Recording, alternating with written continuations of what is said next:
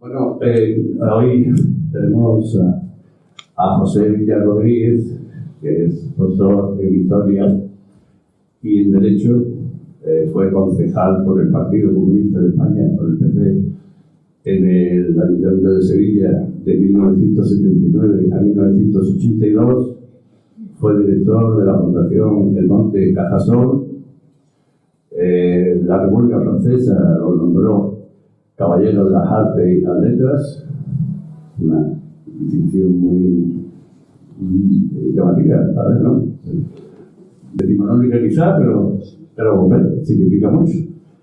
Es autor de un libro de reciente publicación, eh, Andalucía en la Segunda República, Tiempo del Frente Popular, eh, febrero-julio de 1966.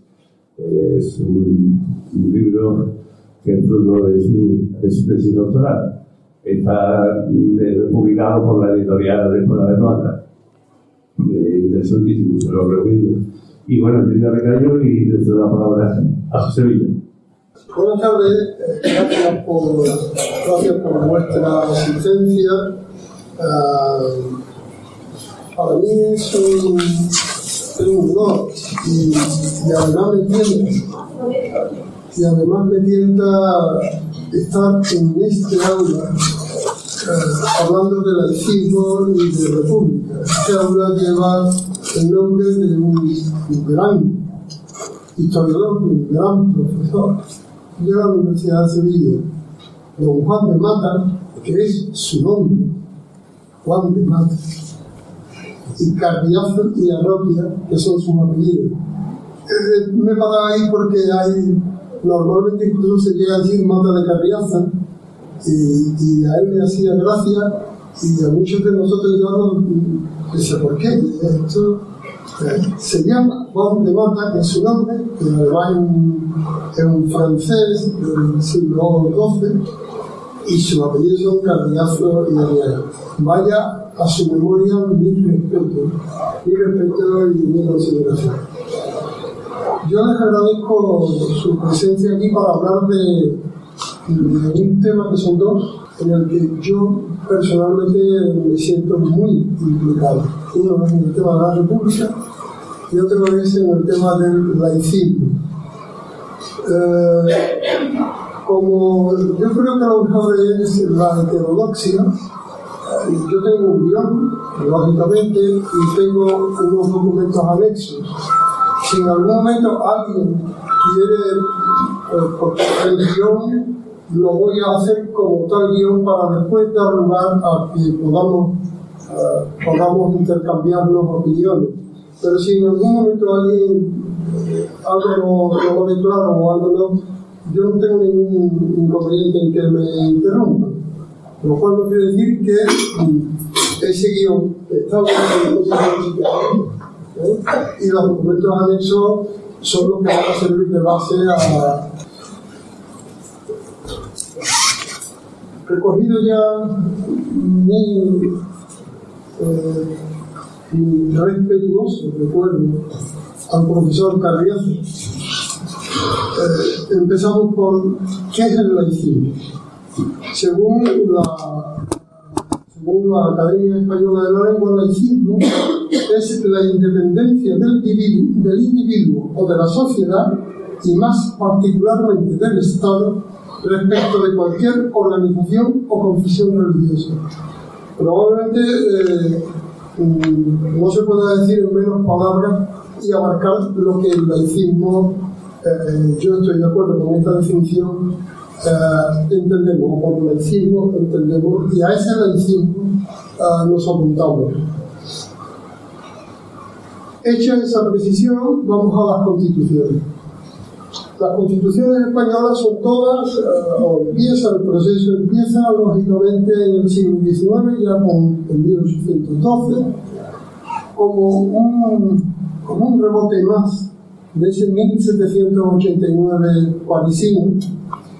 Y, eh, no obstante, es una constitución mucho más. Uh, mucho menos avanzada de lo que debería haber sido o podía haber sido en aquel momento, esa constitución del 12 eh, nace en un momento muy difícil, nace en Cádiz, como saben bien, en un momento en el que en, España quien está quien tiene la corona del rey es Juan I Bonaparte, hermano de Napoleón, y como consecuencia de como consecuencia de la invasión.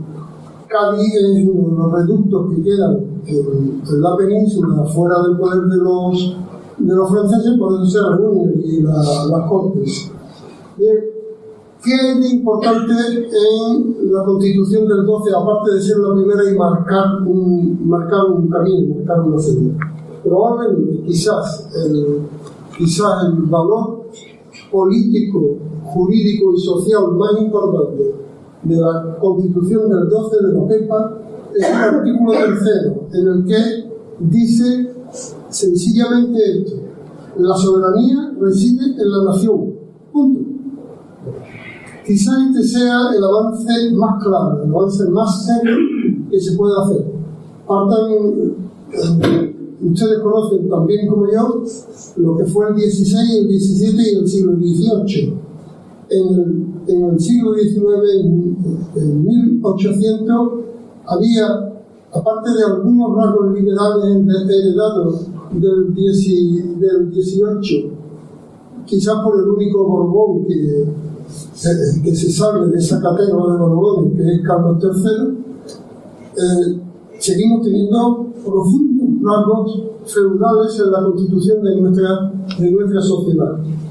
El hecho de que la constitución del 12 diga que la soberanía reside en la nación quiere decir que ha dejado de ser el rey, el soberano, lo cual no es pequeño cambio. Eh, hay un dato que efectivamente recoge lo que ha sido nuestra historia y lo que va a seguir siendo por un tiempo. En el artículo 13, la Constitución de Cádiz dice, la religión de la nación española es y será perpetuamente la católica, apostólica, romana, única verdadera. La nación prohíbe el ejercicio de cualquier otro. Se acabó la constitución del 12 en su laicismo. Se profundiza, de hecho, en ese tratamiento cuando en los artículos 249 y 250 dice que los eclesiásticos y los militares gozan de fuero particular. Esto empieza a entrar en contradicción con que eh, la soberanía en la nación y que la nación está formada por los españoles. Eh, esto empieza a entrar en contradicción, pero esta es la constitución del 12.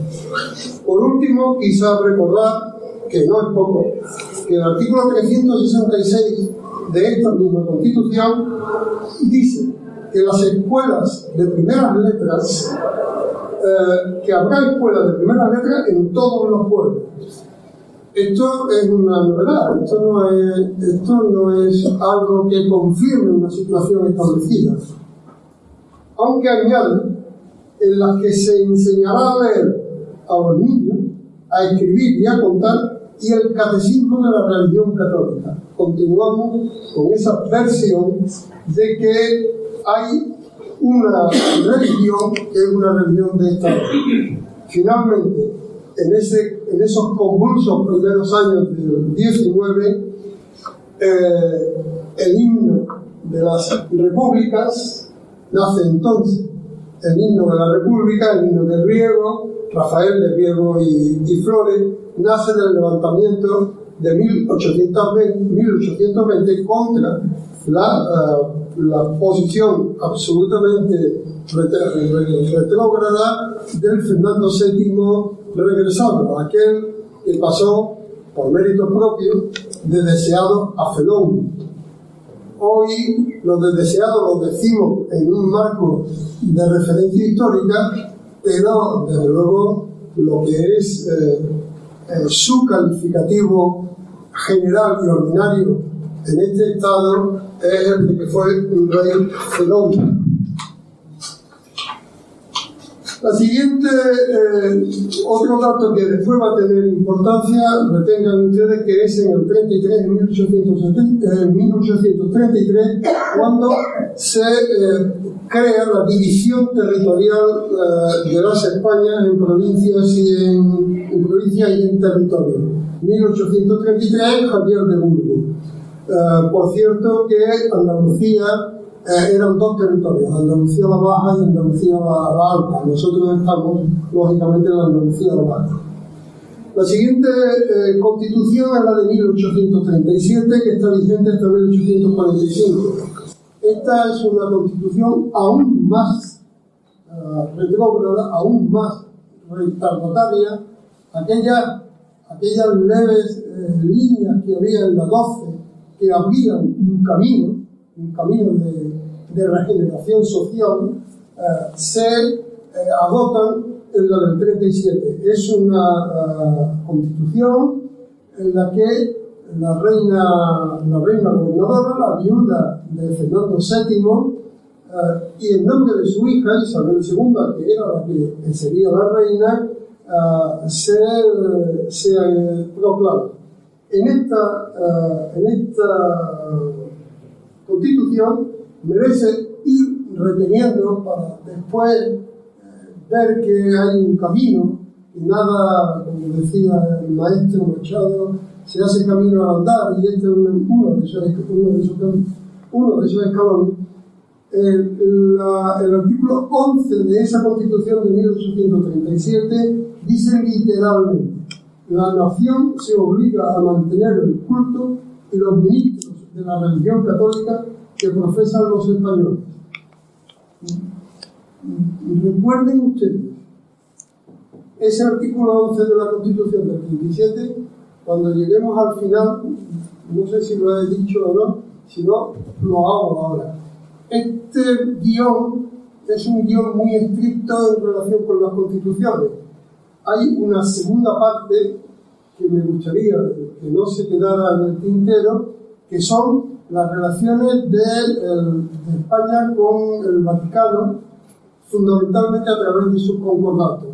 Si llegamos ahí, que creo que yo haré el esfuerzo por llegar ahí, eh, recuerden ustedes este artículo 11, ¿vale? La nación se obliga a mantener el culto y los ministros de la religión católica que profesan los españoles. Eh, como les he dicho antes, esta, constitución del 37 realmente retrógrada eh, llega hasta el, hasta el 45, hasta 1845, en la que por primera vez, por primera vez aparece en los documentos constitucionales que Isabel II es reina por la gracia de Dios y la constitución de la monarquía. La gracia de Dios y la, y la constitución de la monarquía. Se unen dos, se unen dos conceptos que según nosotros, ¿verdad? No tienen nada que ver uno con el otro. Pues ahí va. ¿eh? En, esa, en esa constitución del 45 eh, hay además datos que van marcando que van marcando esa situación de clericalismo que da lugar al anticlericalismo. En el, en el artículo 15 en el Senado serán miembros del Senado, serán senadores por derecho propio, según la Constitución, los arzobispos y los obispos que tengan, real, que tengan 30.000 reales de renta procedente de bienes propios. Ya se puede usted imaginar de dónde procedían los 30.000 reales o más de esos bienes propios. Y uh, esos son los senadores y para ser diputado hay que ser senador. Luego, por tanto, los senadores que teóricamente en ese, marco institucional son los, que son los que revisan lo que hace el, Congreso de Diputados, allí eh, sí están los arzobispos pero no se pueden presentar a diputados. Esta constitución del, del 45 uh, se, se, se modifica eh, dos veces, pero en ningún lado, en ninguna de las dos modificaciones tiene mayor valor respecto de lo que en este momento nos ocupa. La constitución del, del 65 se acaba en el 68 con el exilio de Isabel II y eh, con la llegada de Amadeo I de Saboya. La constitución del 69, eh, en este marco en el que nos movemos, en este abanico de, de, constituciones en el que nos movemos, es conocida por la gloriosa y de verdad, ciertamente, muchas gracias, muchas gracias. La verdad, ciertamente eh, lo fue. La Constitución del 69 sí es un avance serio en, en la liberación, liberalización, en el liberalismo del, eh, del conjunto del Estado de las Españas, que es como se recoge tanto en el 12 como en, en la siguiente. La Constitución del 69 es llamada la gloriosa y en ella, para que vean ustedes la aparición de efectivamente ese proceso de modernización política y social, eh, se recoge por primera vez en el artículo 1 de los españoles y sus derechos. Prácticamente a partir de aquel momento todas las constituciones han tenido ese título de los españoles y de los derechos de esos españoles.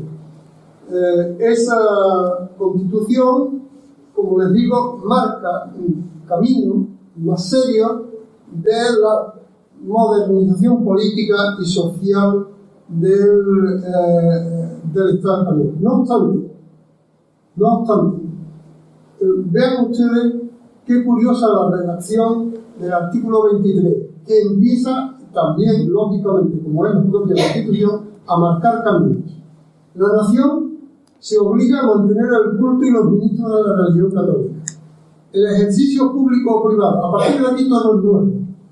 A partir de aquí todo es nuevo y marca, marca los indicios eh, de ese camino. El ejercicio público o privado de cualquier otro culto queda garantizado a todos los extranjeros residentes en España. Vean ustedes qué curioso por dónde empieza eh, la libertad de religión por los extranjeros, que en aquella época ya hay bastante, en aquella época hay minas que están siendo ya explotadas por ingleses, aquí, y, aquí además aquí en Andalucía, sin más limitaciones que las reglas universales de la moral y el derecho.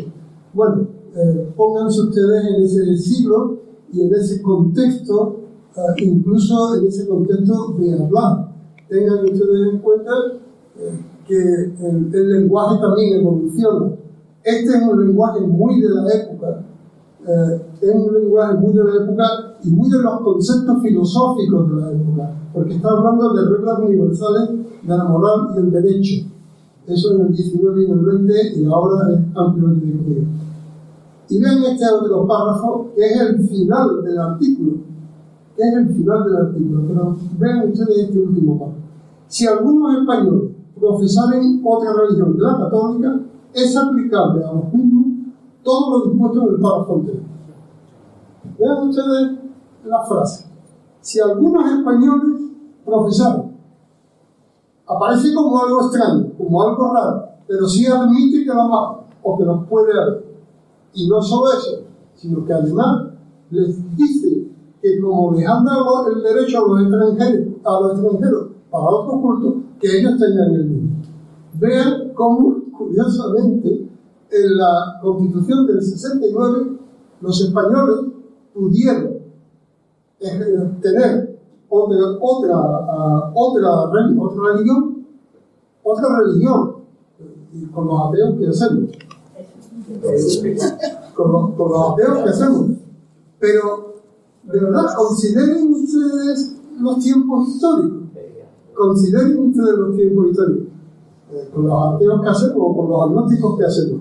Pero bueno, se admite o se autoriza o se permite y de alguna forma se le está dando carta de naturaleza a que pueda haber otros españoles que profesen otra religión que la católica.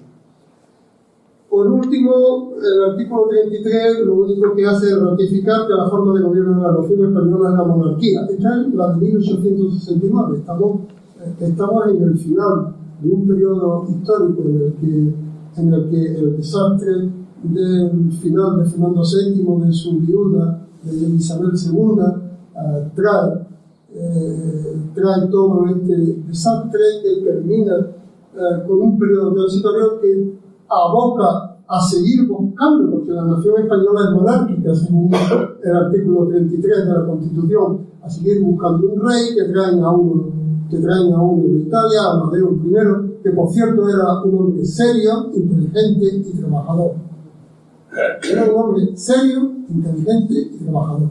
Y cuando llega aquí y se, y se entera, eh, yo aquí qué hago y me voy. Y me voy. Voy, lean la carta, lean la carta. La carta de despedida de, de Amadeo I de Saboya hay que leerla para saber en qué mundo está. Y cómo se había enterado el hombre de en qué mundo estaba. Eh, como, consecuencia de, como consecuencia de esto, hay que poner de, de relieve ese, ese valor, ese hábito de esa constitución del 69. La siguiente constitución hay que ponerla de relieve, no se llegó a promulgar, no llegó a estar en vigor, pero hay que ponerla de relieve porque es la clave del republicanismo español. Es la constitución de 1873. La primera república española, en mi opinión, no dura nada más que de enero a diciembre de 1873, en mi opinión.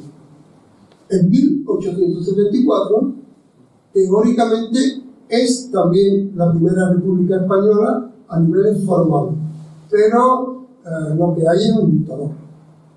Lo que hay es un dictador, eh, del que del que copia, desde luego es el modelo y desde luego es lo que él quería Franco. Serrano persigue montar un Estado y así lo maneja durante el año 74, un Estado dictatorial que cuenta con el ejército.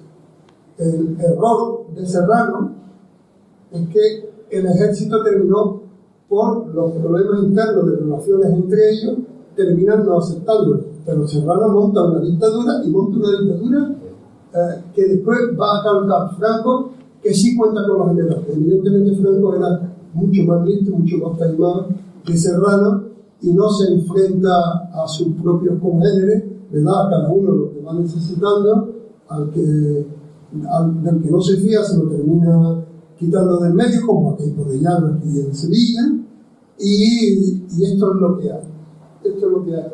Luego, por tanto, para mí, el año 74, por mucho que formalmente podamos hablar de la primera república española, no es ya república, es una dictadura, una dictadura del general Serrano.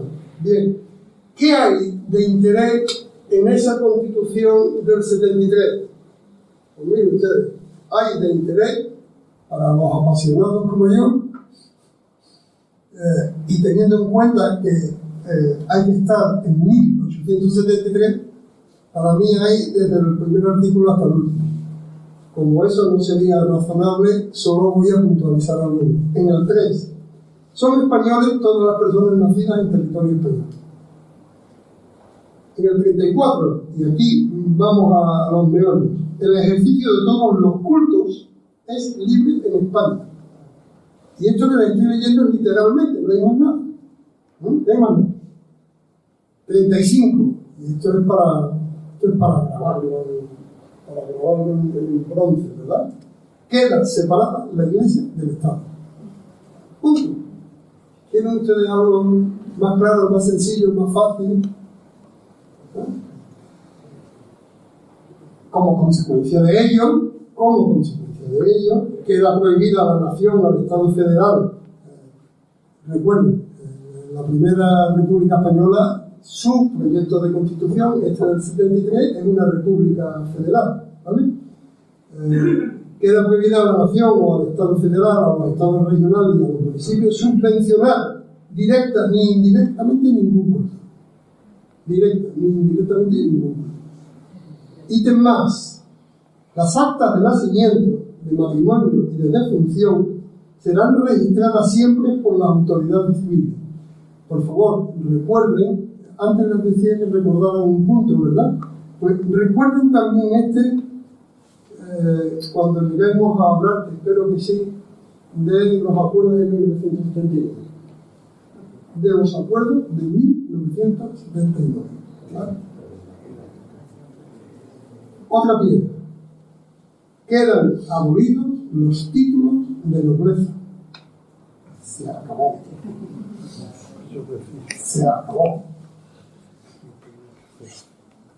La forma de gobierno de la nación española es la República Federal.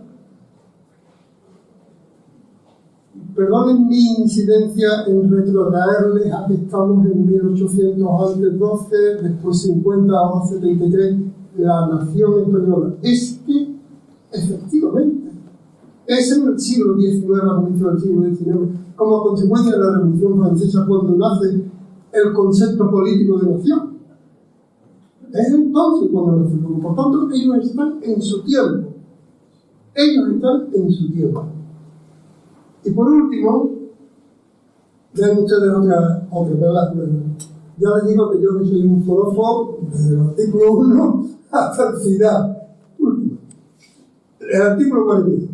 La soberanía reside en todos los ciudadanos y se ejerce en representación suya, en representación suya, por los organismos políticos de la República constituidos por medio del sufragio universal.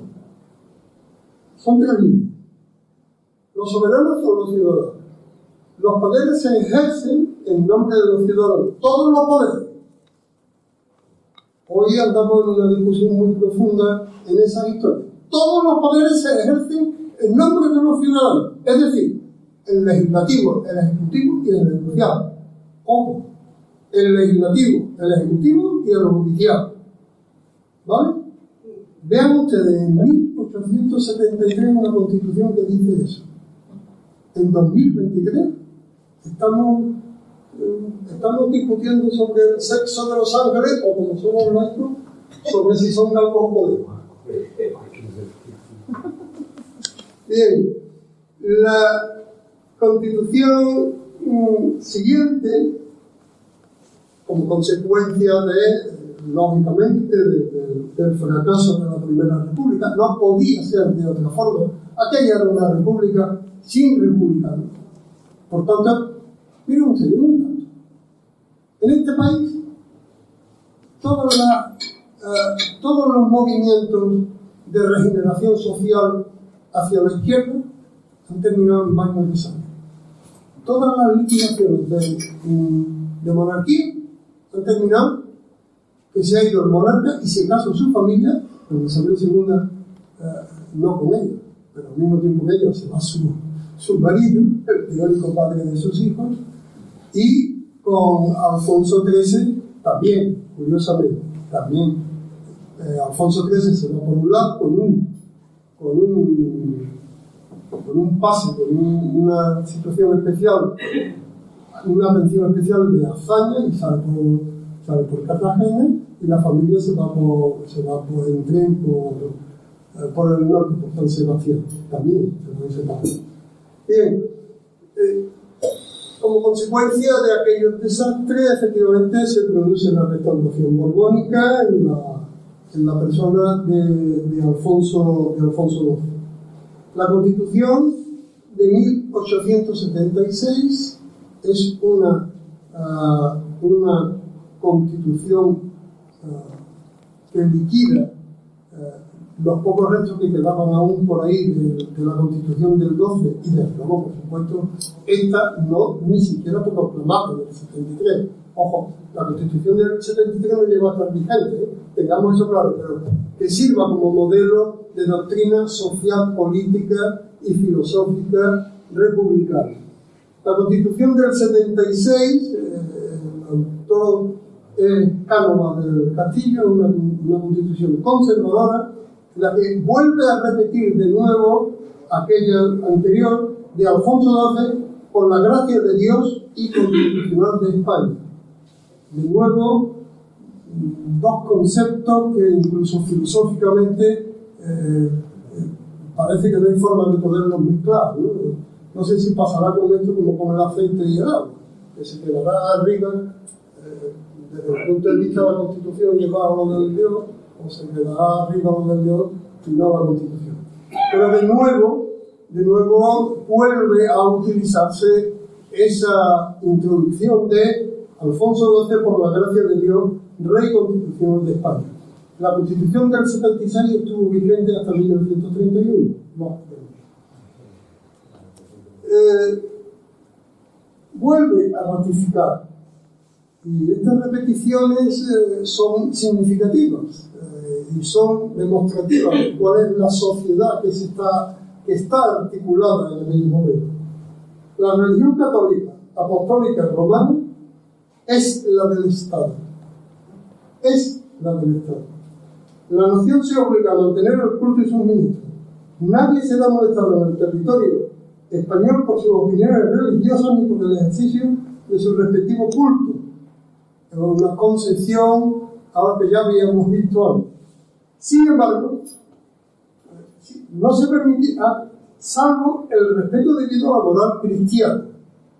Luego, por tanto, eso de que nadie será molestado en el territorio español por sus opiniones religiosas ni por el ejercicio de su respectivo culto, no sabemos si si afectaría, y en una interpretación estricta de la letra, sí debería de, afectar a, los, a las religiones, a los cultos que permitan, por ejemplo, el, el, tener más una la poligamia. La poligamia. O, o las religiones, o los cultos, o los, usos sociales que permitan la poliandría. Lo mismo, ¿verdad? Como ambos no irían el, sal, el salvo respeto debido a la moral cristiana, pues esta gente no, esta gente habría que haber que hacer así No se permitirán, sin embargo, y más otras ceremonias ni manifestaciones públicas que las de la religión del Estado. ¿Vale? Hasta ahí es hasta donde se puede llegar en esa uh, constitución de 1876. Por cierto, coherentemente, son senadores por derecho propio el patriarca de las Indias y los arzobispos. El patriarca de Indias y los arzobispos. Y además de que estos son, son miembros, son senadores por derecho propio, además todo esto, el rey puede nombrar hasta cuatro, hasta, hasta cuatro obispos más como senador. De modo que los hay por derecho propio, por ser patriarca de las Indias, y los arzobispos, que en aquella época, eh, si no recuerdo mal, los arzobispos que había eran Barcelona, Toledo y Sevilla, pero tampoco, pero creo que sí que eran los que había, y además el rey puede nombrar además a cuatro eh, se conserva la historia de que para ser diputado es necesario ser de estado seglar y este última, esta última guinda, esta última guinda. No solo esto es un, un estado uh, católico, sino que además tiene la suerte de que, la, leo literalmente, ¿eh? por favor, de que, ¿cómo era aquello? Ah, sí, eso, hablo con la, perdón un poco la broma, pero es que esto es, es la gota que hace rehusar cualquier vaso. Abro conmigo. El artículo 46, 48, perdón, la persona del rey es sagrada. E inviolable. Esta es la lectura literal del artículo.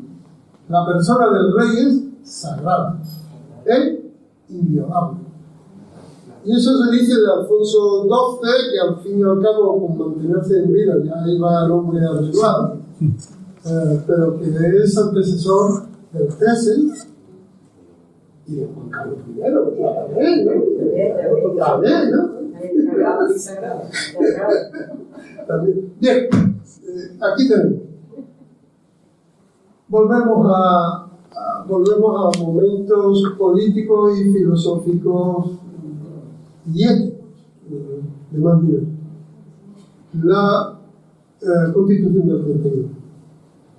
La Constitución del 31, que eh, la celebramos el, 9 de diciembre de cada año y que formalmente en el Boletín Oficial del Estado aparece ya, ya nuestro vigor, que el día 1 de abril de 1936, fecha de terrible recuerdo. 39, perdón, 39. Empieza diciendo, España es una república democrática de trabajadores de toda clase, que se organiza en régimen de libertad y de justicia. Los poderes de todos sus órganos emanan del pueblo. Continúo con esa posición filosófica de que el poder en los ciudadanos. Continúo. Todos los españoles son iguales ante la ley y la Constitución del 31 y la República lo intentó. Y es un poco más, larga, tiene, tiene dos, dos, palabras más que la del 73, pero igual, de rotunda igual. El Estado español no tiene religión oficial. Remache. No son fundamentos de privilegio la naturaleza, la afiliación, el sexo, la clase social, la riqueza, las ideas políticas y las creencias religiosas. ¿Va? Bien. Efectivamente, la Segunda República llega a aprobar, como ya hemos visto, la fecha, eh, su, su, constitución y el elemento clave para nosotros en este momento, les he leído el artículo primero porque ahí está toda la sustancia, es una república, es democrática, es de trabajadores de toda clase, no hay distinción de, todos los españoles somos iguales ante la ley. Esto se ratifica después, eh, eh, gracias a Clara Compromor, a la que nunca eh, daremos suficientemente las gracias, que efectivamente el voto es, es universal. Y todo esto termina lógicamente en una aplicación. La aplicación es lo que se deriva del artículo 26. El artículo 26 es probablemente el más discutido en las Cortes, eh, las cortes Constituyentes del año 31. Eh, el artículo 26 deriva en que de Alcalá Zamora renuncia a la presidencia, a la presidencia provisional de la República. El artículo 26 deriva en que Niceto Alcalá Zamora, que había sido, había sido ministro de Alfonso XII, eh, renuncia a la, a la presidencia de la República e interinamente eh, el presidente de la República es don Manuel Azaña y Díaz. Bien, mm, es un poco largo, pero yo creo que merece la pena eh, leerlo. Todas las confesiones religiosas serán consideradas como asociaciones sometidas a una ley especial. El Estado, las regiones, las provincias y los municipios no mantendrán, favorecerán ni auxiliarán económicamente a las iglesias. Una ley especial regulará la total extinción en un plazo máximo de dos años del presupuesto del pleno. Este es el tercer palo que les quería que me recuerden después cuando hablemos del 71. ¿Verdad? Ahí queda. Quedan disueltas las órdenes religiosas que estatutariamente impongan, además de los tres votos canónicos, otra expresión de obediencia y autoridad distinta a la legítima del Estado. Esta es la compañía de Jesús. Ojo, que la compañía de Jesús no es la primera vez que se disuelve de España y se echa de España. La compañía de Jesús la expulsa de España Carlos III. Carlos III es el rey del que podemos decir que vaya un, un borbón que un borbón que merecía al y, y, y nadie, y yo no he oído jamás a nadie hablar de la historieta de que eh, la República ha hecho a los jesuitas y de que, oiga, mire usted, a los jesuitas se les echa del país la primera vez, por, la primera vez en nuestra historia por Carlos III. Y además se lleva a cabo eh, también un proceso de desamortización de bienes, también hablaremos de de desamortización. ¿Por qué entonces esta historia con que la República que echó a Suiza? Porque con la República, el día 14 de abril de 1931, en Madrid, se estaba complotando contra la República y estaba poniendo dinero para montar un, un complot contra la República. El 14 de abril, el mismo día que en la, que en la Puerta del Sol se estaba proclamando la República. Y curiosamente, esa gente, a lo que había era aristócrata y, y José Antonio Primo de Río, fascista. Bueno, vayamos dejando las cosas. Ay. Dice, disolución de las que por su actividad constituyen un peligro para la seguridad del Estado, inscripción de los que deberán sustituir en un régimen especial dependiente, la, la capacidad, es decir, la República, la Segunda República Española como Estado laico, lo que hace es un proceso, un proceso en el que no se está en contra de la religión, se está en contra de la relación entre el Estado y la religión y de la supeditación del Estado a la religión, que son dos cosas distintas. Que son dos cosas distintas. La República no estaba contra la Iglesia Católica. La República estaba por la división de poder en manos de quien lo representaba del pueblo y quien cada uno de esos habitantes de esa población tuviera la religión que quisiera, usted. Ese será su problema íntimo y en su casa, no en la calle. Ese es un tema que, si está claro en algún, en, en algún texto legal, es en la Constitución de la Segunda República Española. La primera, bastante hacía con dejar dicho, pero la República, la Segunda República Española explicita, explicita. Como consecuencia de eso, evidentemente, eh, evidentemente, ni el presidente de la República ni el presidente del Consejo Administrativo pueden hacer gala y utilizar un credo religioso. Por eso se tiene que ir Niceto Alcalá Sabor. Eso tiene que, que dimitir Niceto Alcalá Bien, como elemento derivado de aquí, la libertad de expresión, de ideas y de opiniones, sin previa censura, el matrimonio y, lógicamente, el divorcio, la enseñanza será laica, eso dice literalmente la segunda, la Constitución, será laica.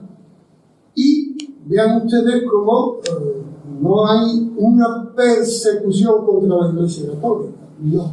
Hay una distinción de, hay una distinción de los marcos públicos y privados. Se reconoce a la Iglesia el derecho sujeto a inspección del Estado de enseñar sus respectivas doctrinas en su propio establecimiento. En su propio establecimiento, no es lo mío, no es lo que pago como ciudadano. ¿Vale? En fin, ¿qué les voy a contar que no sepan ustedes mejor que? Después de esto, pues las leyes fundamentales de la dictadura franquista la ley constitutiva de las Cortes del 17 de julio de 1942 que dice aquellas personas que por su jerarquía eclesiástica, militar o administrativa por su relevante servicio a la patria designe el jefe del Estado o el Consejo de serán senadores eh, de las personas por su jerarquía eclesiástica, militar o administrativa o por su relevante. El fuero de los españoles del año 45 dice, todos los españoles tienen derecho a recibir educación e instrucción y el deber de adquirirla, bien en el seno de su familia o en centros privados o públicos, a su libre elección. ¿Les suena esto a ustedes de algo? Esto es el, el fuero del español del año 45, ¿eh? ¿Les suena a ustedes esto? El Estado hará para que ningún talento se... Y, y más, la profesión y práctica de la religión católica, que es la del Estado español, gozará de la protección oficial. ¿Vale? Nadie será molestado por sus creencias religiosas en el privado de su culto. Esto es una concesión a, a los protestantes, residentes en este país, en la explotación de las minas, por ejemplo, no se permitirán otras ceremonias ni manifestaciones que las de la religión católica. Por último, la ley orgánica del Estado del 67 se remite a los principios del movimiento nacional y dice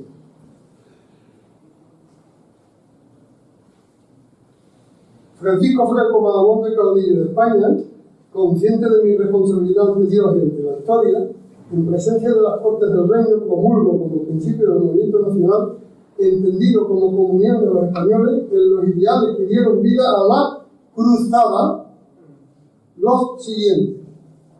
La nación española considera como timbre de honor el acatamiento de la ley de Dios, según la doctrina de la Santa Iglesia Católica, Apostólica y Romana. Aquí esto está bien, está bien puntualizado.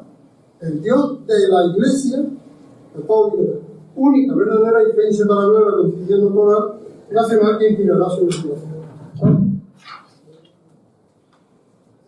Les hago la ley de sucesión del Estado, en la que dice que, que al, fallecimiento, al quedar vacante las escrituras del Estado, dice que al fallecimiento del dictador se quedó vacante las escrituras del Estado.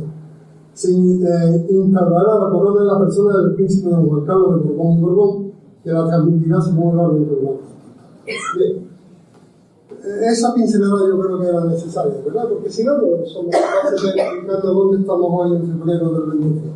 Por último, el 78, la monarquía parlamentaria.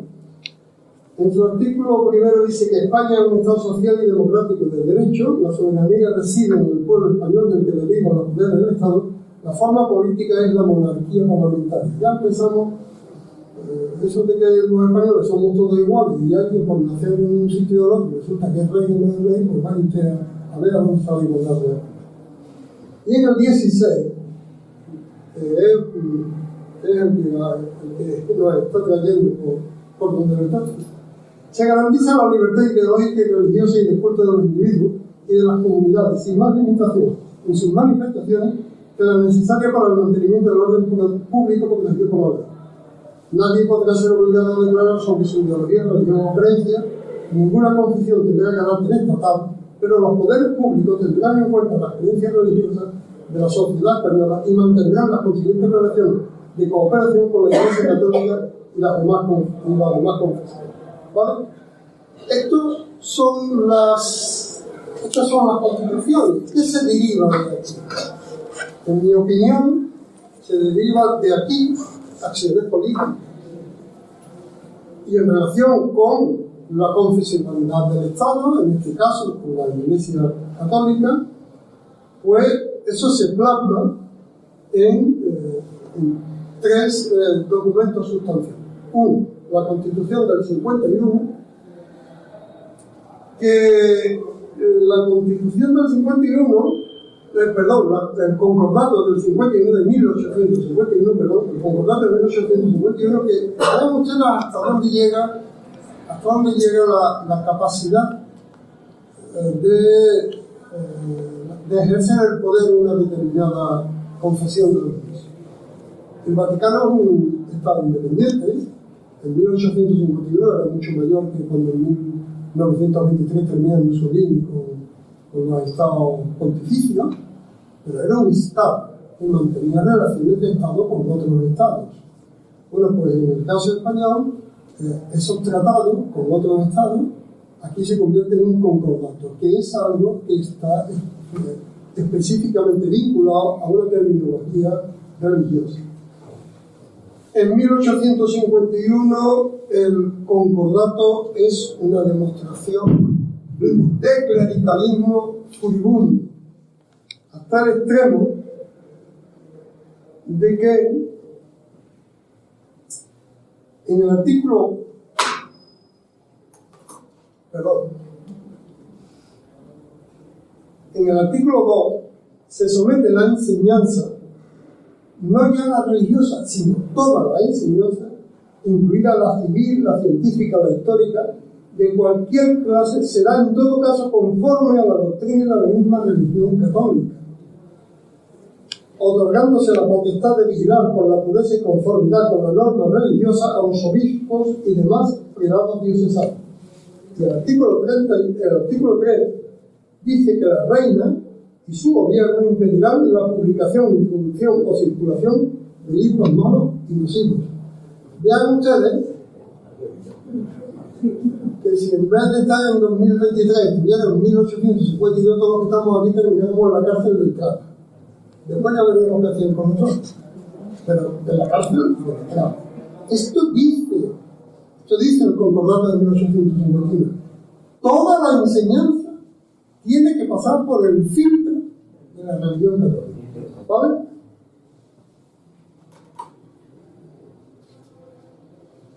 Los artículos 30 a 43 regulan las relaciones económicas entre el Estado y la Iglesia, fijándose cuáles son los, cuáles son los, lo que hay que pagar a la Iglesia por el mantenimiento. Una puntualización. Esa historia de la desamortización. Miren ustedes, un catedrático de esta universidad, en la Facultad de Derecho, don Manuel Jiménez Fernández, al que desde luego creo que no se le puede, no se le puede eh, tachar, no, tachar no, no se le puede negar Yo fui alumno de, él y tuve la suerte de ser alumno suyo. A mí me enseñó, a mí me enseñó mucho a pensar en política. Eh, decía que la desamortización lo que había ocurrido era que, la mano, eh, los bienes en las manos de las muertas, como se calificaba a la iglesia, a la iglesia y a, y a, las instituciones públicas. Pasaban a las manos de los vivos. Y a continuación, claro, ya el tema queda nítido. Pero a manos de qué vivos. A manos de qué vivos. Porque la desamortización no solo se desamortizan bienes eclesiásticos, sino que también se desamortizan bienes públicos, bienes comunales. Bienes comunales. De eso no se habla. Se habla solo de la desamortización de los bienes, de los bienes eclesiásticos. Pero ¿quiénes los compran? Los compran los primos, los hermanos, los sobrinos, los tíos, los cuñados, los parientes, porque los obispos y los arzobispos españoles, aquí no hubo obispos italianos, eran todos españoles. La familia, la familia eh, con dinero, la familia aristocrática, como bien se recuerda, el primer hijo lo dedicaban a ganar dinero, el segundo a la iglesia y el tercero a la iglesia. Los bienes de la iglesia son comprados por la gente que tiene dinero, los bienes de la y los comunales. Repito, no se habla y hay que hablar. Porque esa es una de las gravísimas crisis que se producen a finales del siglo XIX en España. La desaparición de bienes comunales a favor de gente que tenía dinero, eh, grandes comerciantes, grande gente de la aristocracia que tuviera dinero, de políticos, regalaba a los militares que regalaba a los militares que ayudaban a, a triturar al, pueblo. Eh, lo de lo de también tiene antecedentes. Recuerden el regalo a Wellington de, la finca de Granada, el gran primero a Narváez también le regalaron finca y cosas de eso.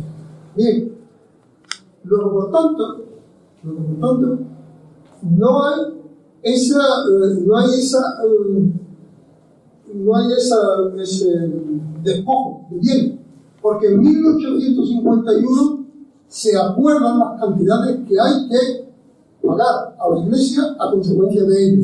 Y en demostración lógica de como le voy a meter yo a mi hermano, a mi hermano, Pío no, que firma el convenio, el concordato del 51 junto con Isabel II, Isabel II en Madrid, eh, Pío IX en, en Roma, Pío IX declara expresamente que no volverá a reclamar, que no volverá a reclamar nada por la desamortización, porque se siente ya pagado por esto. Sin embargo, un día sí otro no, y el medio también, cuando hay que hablar, eh, cuando hay que hablar de la I5, por ejemplo, nos dicen y la desamortización que le quitó la iglesia, la iglesia como, como de más. Lo que hicieron la iglesia con el dinero, ya lo saben, porque sí es cierto. Sí es cierto que efectivamente hubo comunidades religiosas que lo pasaron muy mal con la desamortización porque eh, perdieron sus bienes. Pero, y las indemnizaciones que se le dieron a los cardenales, a los obispos, que eran para todos, ¿qué hicieron con ellos? No lo sabemos. Pero desde luego no es consecuencia de la desamortización del convento de donde fuere, de las religiosas que estaban allí, eh, que pasaran hambre. No fue la desamortización, fue lo que se hizo con el dinero que se pagó y Dios no nos dice que ya no va a reclamar más nada, ¿cómo va a reclamar? Si se va a tener que reclamar al hermano de los que devuelva la finca. ¿De acuerdo? Y así podemos llegar hasta donde queráis, en ese, en ese concordante de 1851, que es una absoluta vergüenza nacional. Podemos llegar hasta donde queráis.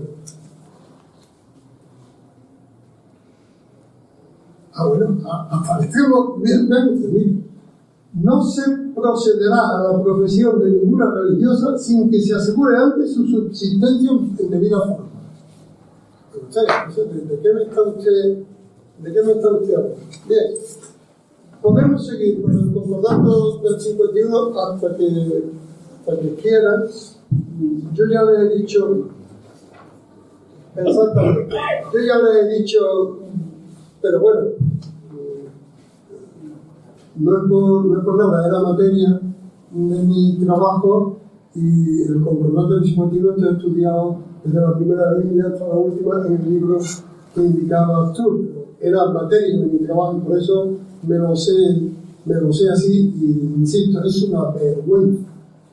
Pero en el 53, hecho ustedes con mi aparte. En el 53 se está produciendo el asentamiento eh, de la dictadura en el marco internacional. El primer el tratado internacional que se firma es el Concordato con la Santa Sede de 1953. Después viene el del 55 con los americanos y ya hasta aquí llegamos. Hasta aquí.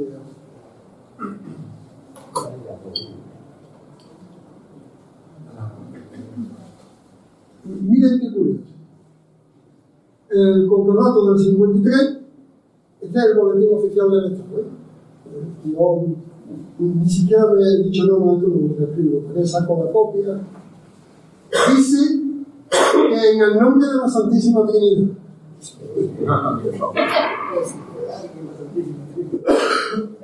Un tratado que regula las relaciones entre un Estado y otro Estado comienza diciendo que en el nombre de la Santísima Trinidad. O wow. O wow. La Santa Sede Apostólica y el Estado español, animados del deseo de asegurar una fecunda colaboración para el mayor bien de la vida religiosa y civil de la nación española, han determinado estipular un concordato que resumiendo, que resumiendo los convenios anteriores, es que hay un convenio de, 1941 que antes de convenio eh, la siguiente, en conformidad en conformidad con la ley de Dios y la tradición católica de la nación española. Así comienza el, el concordante de 1953. Y ya en adelante por lo que ustedes quieran. Artículo 1. La religión católica apostólica romana sigue siendo, sigue siendo, sigue siendo. Esta gente terminaron con la república y terminaron a todos los efectos. Y si hubieran podido mm, borrado, la hubieron por La religión católica apostólica romana sigue siendo la única de la nación española y gozará de los derechos y de las prerrogativas que le corresponden en conformidad con la ley divina. la ley divina no son las tablas esas de las tablas que andan buscando las tablas que andan buscando los arqueólogos que le corresponde la ley divina y el derecho canónico. Y el derecho canónico, usted, el derecho canónico será el derecho de deberá regir en, en el Estado del, de la, del Vaticano, ¿no? igual que el código francés, el código francés eh, rige en Francia, ¿no? ¿Y esto qué? Bueno, sí. El Estado español reconoce a la Iglesia Católica el carácter de sociedad perfecta. No y le garantiza el libre y pleno ejercicio de su poder espiritual y de su jurisdicción. Aquí hay, junto a, junto a monstruosidades filosóficas como esa, hay, hay, eh, meteduras de derecho civil que tienen peso. El Estado español reconoce la personalidad jurídica y la plena capacidad de adquirir, poseer y administrar toda clase de a todas las instituciones y instituciones religiosas existentes en España a la entrada de tanto esto, esto está, esto está Bueno. Ah, bueno. Pero esto, está bien, esto, esto sí, abuelo hay que apuntarse, ¿no? El Estado tendrá por objetivo los días establecidos como tales por la Iglesia en el Código de Derecho de la ¿Vale? O este, ¿no? Las autoridades civiles, tanto nacionales como locales, velarán por la obligación del descanso en los días festivos. Los que descansaron los días festivos, ¿no? Yo, eh, voy a terminar con esto porque quiero que no se me quede detrás de los acuerdos Es más interesante que la actualización del concordato del 1953. Quiero, quiero, quiero que no se me quede detrás. Por tanto, voy a esto, voy a esto porque esto, en todos los centros docentes de cualquier orden de grado, sean estatales o no estatales, la enseñanza se ajustará a los principios del dogma y de la moral de la Iglesia católica. Los ordinarios ejercerán libremente su misión de vigilancia sobre dicho centro docente lo que contiene ta ta ta ta ta ta ta. Eh, miren ustedes, mm, de esto, yo tengo más de 18 años, como, como ustedes. Nadie lo diría como ustedes ven, mi nieta tiene un montón de gracias. Mi nieta dice abuelo 81. Pero decía eso, ahora yo no, ahora yo tengo más. eh, como no quiero, no quiero, vamos a, vamos a los acuerdos del 79. La, el concordato de 1851 era una vergüenza nacional. El concordato de 1953 es un ajuste de cuentas entre participantes en la destrucción de un régimen democrático y el reparto de los beneficios obtenidos. No sé si están ustedes de acuerdo conmigo, pero en el 51 hay un proceso histórico en contra de un intento de, poner España a la orden, de, a la orden europea. Recuerden ustedes que nosotros perdimos la revolución, uh, la revolución liberal, no se hizo en este país, no se hizo. Y veremos a ver la, la industrial poquito se hizo y veremos a ver si no perdemos la científica. Bien, eh, 1953 fue el arreglo de cuentas. Ha terminado la guerra, hemos hecho una guerra, hemos hecho una guerra juntos. Juntos. Salvo rarísimas excepciones, se pueden contar con los dedos de una mano, la jerarquía de la Iglesia Católica Española estuvieron desde el primer momento y la conocían con uh, los militares golpistas. Los militares golpistas.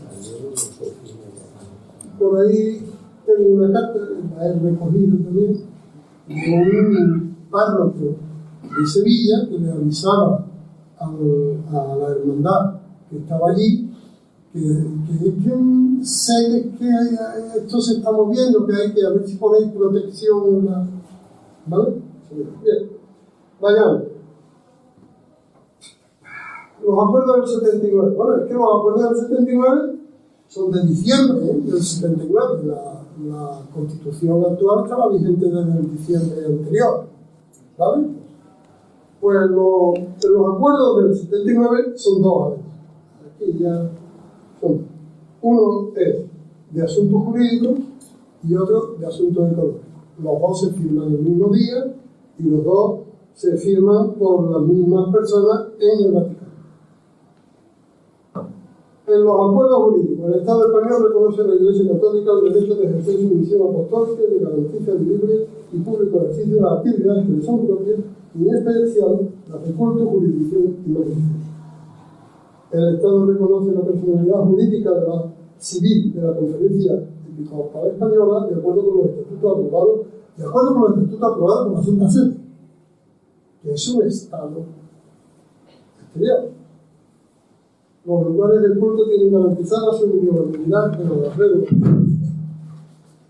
Los acuerdos jurídicos ponen de relieve que la Iglesia Católica tiene un tratamiento diferenciado del resto y a nivel del propio Estado y en alguna medida, en alguna medida, como, como las leyes son para interpretarlas, volvemos de nuevo a la historia de estos días, de en estos días, incluso de noche y de esta mañana, las leyes son para interpretarlas, pues parece excesivo y parece no razonable y parece no adecuado al tiempo que vivimos en que aquella coletilla de la Constitución del 78 de la especial atención con la Iglesia Católica terminara con estos acuerdos jurídicos en los que se les está dando un reconocimiento de un Estado dentro de, otro Estado. Y en el orden económico, pues, que vamos a, que seguiremos manteniendo a la Iglesia, que se compromete a colaborar en la consecución de su adecuado sostenimiento y que, y que están exentos de, están exentos de, pagar impuestos, tanto de los templos como de las inmatriculaciones, ¿verdad? Y que la exención total de los impuestos sobre sucesiones y eh, donaciones y transmisiones patrimoniales y tal, tal, tal. Estos son los acuerdos del 79 como consecuencia de esa coletilla de la Constitución del 78, que parece una interpretación abusiva. De nuevo, tendremos que volver, tendremos que luchar por volver, y por ello volveremos, a una disección tan elemental y tan clara no ya como hacía en 1873, porque aquella no tenía desarrollo, pero sí el artículo 26 de la Constitución del 31.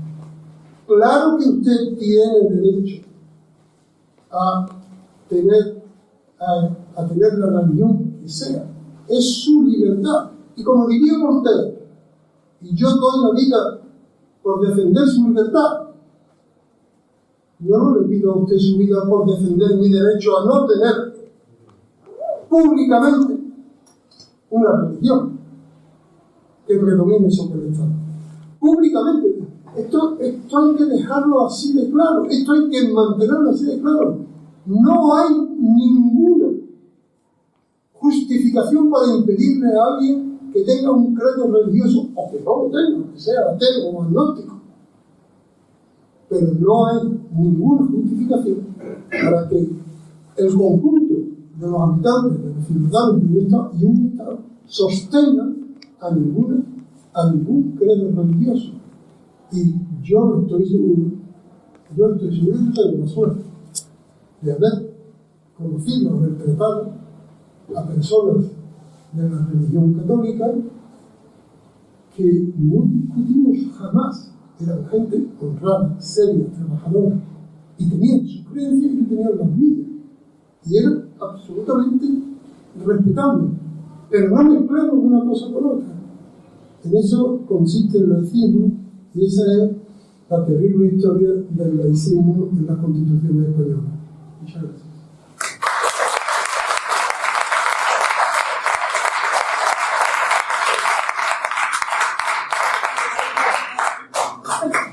quería, antes de pasar al coloquio, quería matizar, o bueno, primero eh, complementar algo que has dicho con lo que de acuerdo, que fue ese acuerdo concordatario de 1953, ese ajuste de cuentas o ese, bueno, hemos, como, como, como has estado apoyándome, bendiciendo con la cruzada el lanzamiento glorioso que he protagonizado, ahora vamos a, a repartir el botín. Y efectivamente. Y con autores. Y con autores también, claro. Eh, porque Podemos también, como sabéis, hay una larga lista de católicos, fervientes católicos que mueren fusilados gritando viva Cristo Rey. Por ejemplo, el general Salcedo en La Coruña. En muchos, digo he puesto ese ejemplo solo para no dar la lista, o sea que, que Franco fusiló sacerdotes, muchos. Vamos a ver, queda eso ahí. Lo que quiero decir es que también, y ahora de las inmatriculaciones, eh, la ley hipotecaria de 1946 es, evidentemente eh, lo que dice el reparto de reventas. Eh, Franco hace una ley hipotecaria en 1946 donde en el artículo 206 se le permite a la iglesia inmatricular lo que es inmatriculado. O sea, inmatricular, como sabemos, significa, en términos jurídicos, que es la primera vez que se inscribe en el registro de la propiedad un bien. Eso es una inmatriculación, no de la iglesia, sino cuando vamos a, al registro por primera vez, eso es inmatricular. Ese 206 permitía a los obispos matricular cualquier cosa que quisieran registrar en el registro de la propiedad, salvo los lugares de culto, los templos. ¿eh?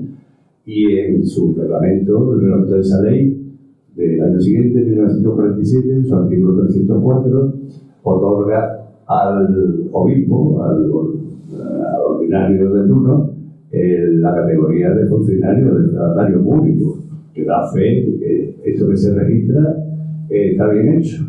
¿eh? Es decir, ahí imaginen lo que, lo que hace la iglesia desde 1946 o 47 de cuanto a acaparamiento de tierras, eh, etcétera, etcétera, etcétera. Y luego, bueno, el señor Aznar en 1998 elimina esa posibilidad de que los templos no se inmatriculen y él, que no sé si tenía lugar a agradecerle a la jerarquía católica o no, no sé, pero elimina eso, permitiendo también que además pueden inmatricular los templos, los, los lugares de culto, los templos y, lo que sea. Así que, eh, y por otro lado, pero me has dicho que los acuerdos fueron dos. No, que yo lo sepa, se hace uno en 1976 con Pablo VI. No, eh, no, en 1976 lo que hace Juan Carlos es renunciar al derecho pero ese, ese figura, bueno, normalmente hablamos de como uno de los acuerdos. Y luego, y luego hay un acuerdo económico, un acuerdo jurídico, un acuerdo sobre enseñanza y un acuerdo sobre las Fuerzas Armadas.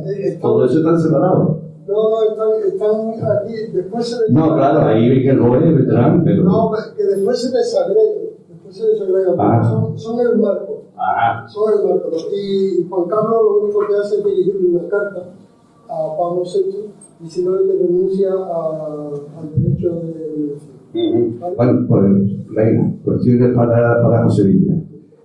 Solo una anécdota que contaba, solo una anécdota que contaba de la Reduele, el último gobernador civil de, de Sevilla, de la República, ah, cuando viene aquí y eh, se, eh, se entrevista con el, con el cardenal. no, no, no, seguro no. El cardenal Inunday, que por cierto es otra de esas personas que merecen la pena. Yo ya no tengo tiempo, si no lo haría. Pero merece la pena que se estudiara a fondo su trayectoria como cardenal en, Sevilla. ¿eh? Hay, hay, hay zonas oscuras y hay zonas claras. Hay, hay una, hay una, una biografía, una geografía de Francisco Gil, que era canónigo, que no merece la pena. Y sería un personaje que habría que, creo yo, que merecería la pena estudiar más, más a fondo. Bueno, se entrevista con Lunday y Lunday le da las quejas. Y entre ellas, Tata.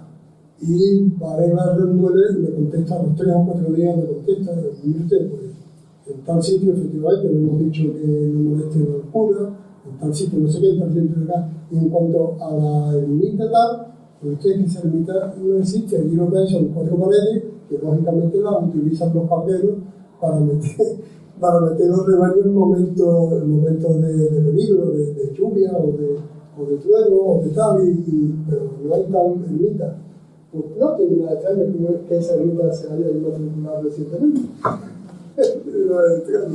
Perdón, por la, es una anécdota real. ¿eh? So, sobre eso, sobre el cardenal Guilutay, y aquí está para que se puede quizás decir algo, según nos comentó, nos comentó, no, lo dice en, su, en el documental del hijo del alcalde sí, sí, sí, eh, Hermoso, que fue Guilutay el que no salvó al alcalde no está tan claro el asunto, pero en fin, yo creo que merecería la pena estudiar a fondo. Es lo que nos dijo el sí, sí, ya, ya, ya. Bueno, pero además eso es lógico. A Horacio Hermoso, como lo fusilan de una forma tan innoble, tan ignominiosa, tan cruel, tan inhumana, y no sé cuántos adjetivos más podemos decirle, a él y a tantos otros, pero a Horacio Hermoso, que cuando además, hombre, a Horacio Hermoso, desde luego, era lógico que, era lógico que se la tuvieran sentenciada, porque Horacio Hermoso y Corro, el gobernador civil, son los que hacen posible la Semana Santa de 1936, los que hacen posible la Semana Santa de 1936, en la que, en la que como el poder social y económico sevillano no va, como ha hecho otras veces, recuerden la feria, la feria del 79, por ejemplo, no va en la que hay efectivamente un sentimiento cultural religioso por parte del pueblo que se expresa. Punto. Y es un éxito. Y la Semana Santa del 36 es un éxito. Y, y no, estamos de acuerdo. Y por eso te digo que hay, hay zonas ahí oscuras, ¿no? Pero, y, y a Horacio Hermoso se la tenían sentenciada, claro. Este tío va, Horacio Hermoso y Corro Moncho, que coge a la gente de las cofradías y en un despacho y mientras no lleguen ustedes a un acuerdo no saben nada. Y salen a las 5 de la mañana diciendo, hemos llegado a un acuerdo. Y la gente habla, la gente que había en, en el en la puerta de gobierno, le aplauden a por mucho. Y no hay ni un solo incidente en la Semana Santa del 36. Una demostración más, una demostración más, de que el concepto político y filosófico de república, no, no ya la segunda república, pero que creo que está claro, no es un concepto antirreligioso, es un concepto que distingue entre lo público y lo privado, pura y sencillamente. Y usted en su casa haga lo que quiera. si va a un delito, haga lo que quiera. Pero se lo paga usted. Perdón por la y ante el vacío de las tribunas de la plaza de San Francisco, la llenó con niños. ¿Con niños? De, de, los, de los picios. Efectivamente, efectivamente, ¿verdad? Y, eso, y, y, lo pagan de su bolsillo. Sí, lo pagó de su bolsillo. Se puede, llevan, a, llevan a los niños de los hogares municipales que funcionaban entonces no y funcionaban muy bien y lo pagan de su bolsillo, Horacio Hermoso, bueno, y, y y, y, lo pagan de su bolsillo.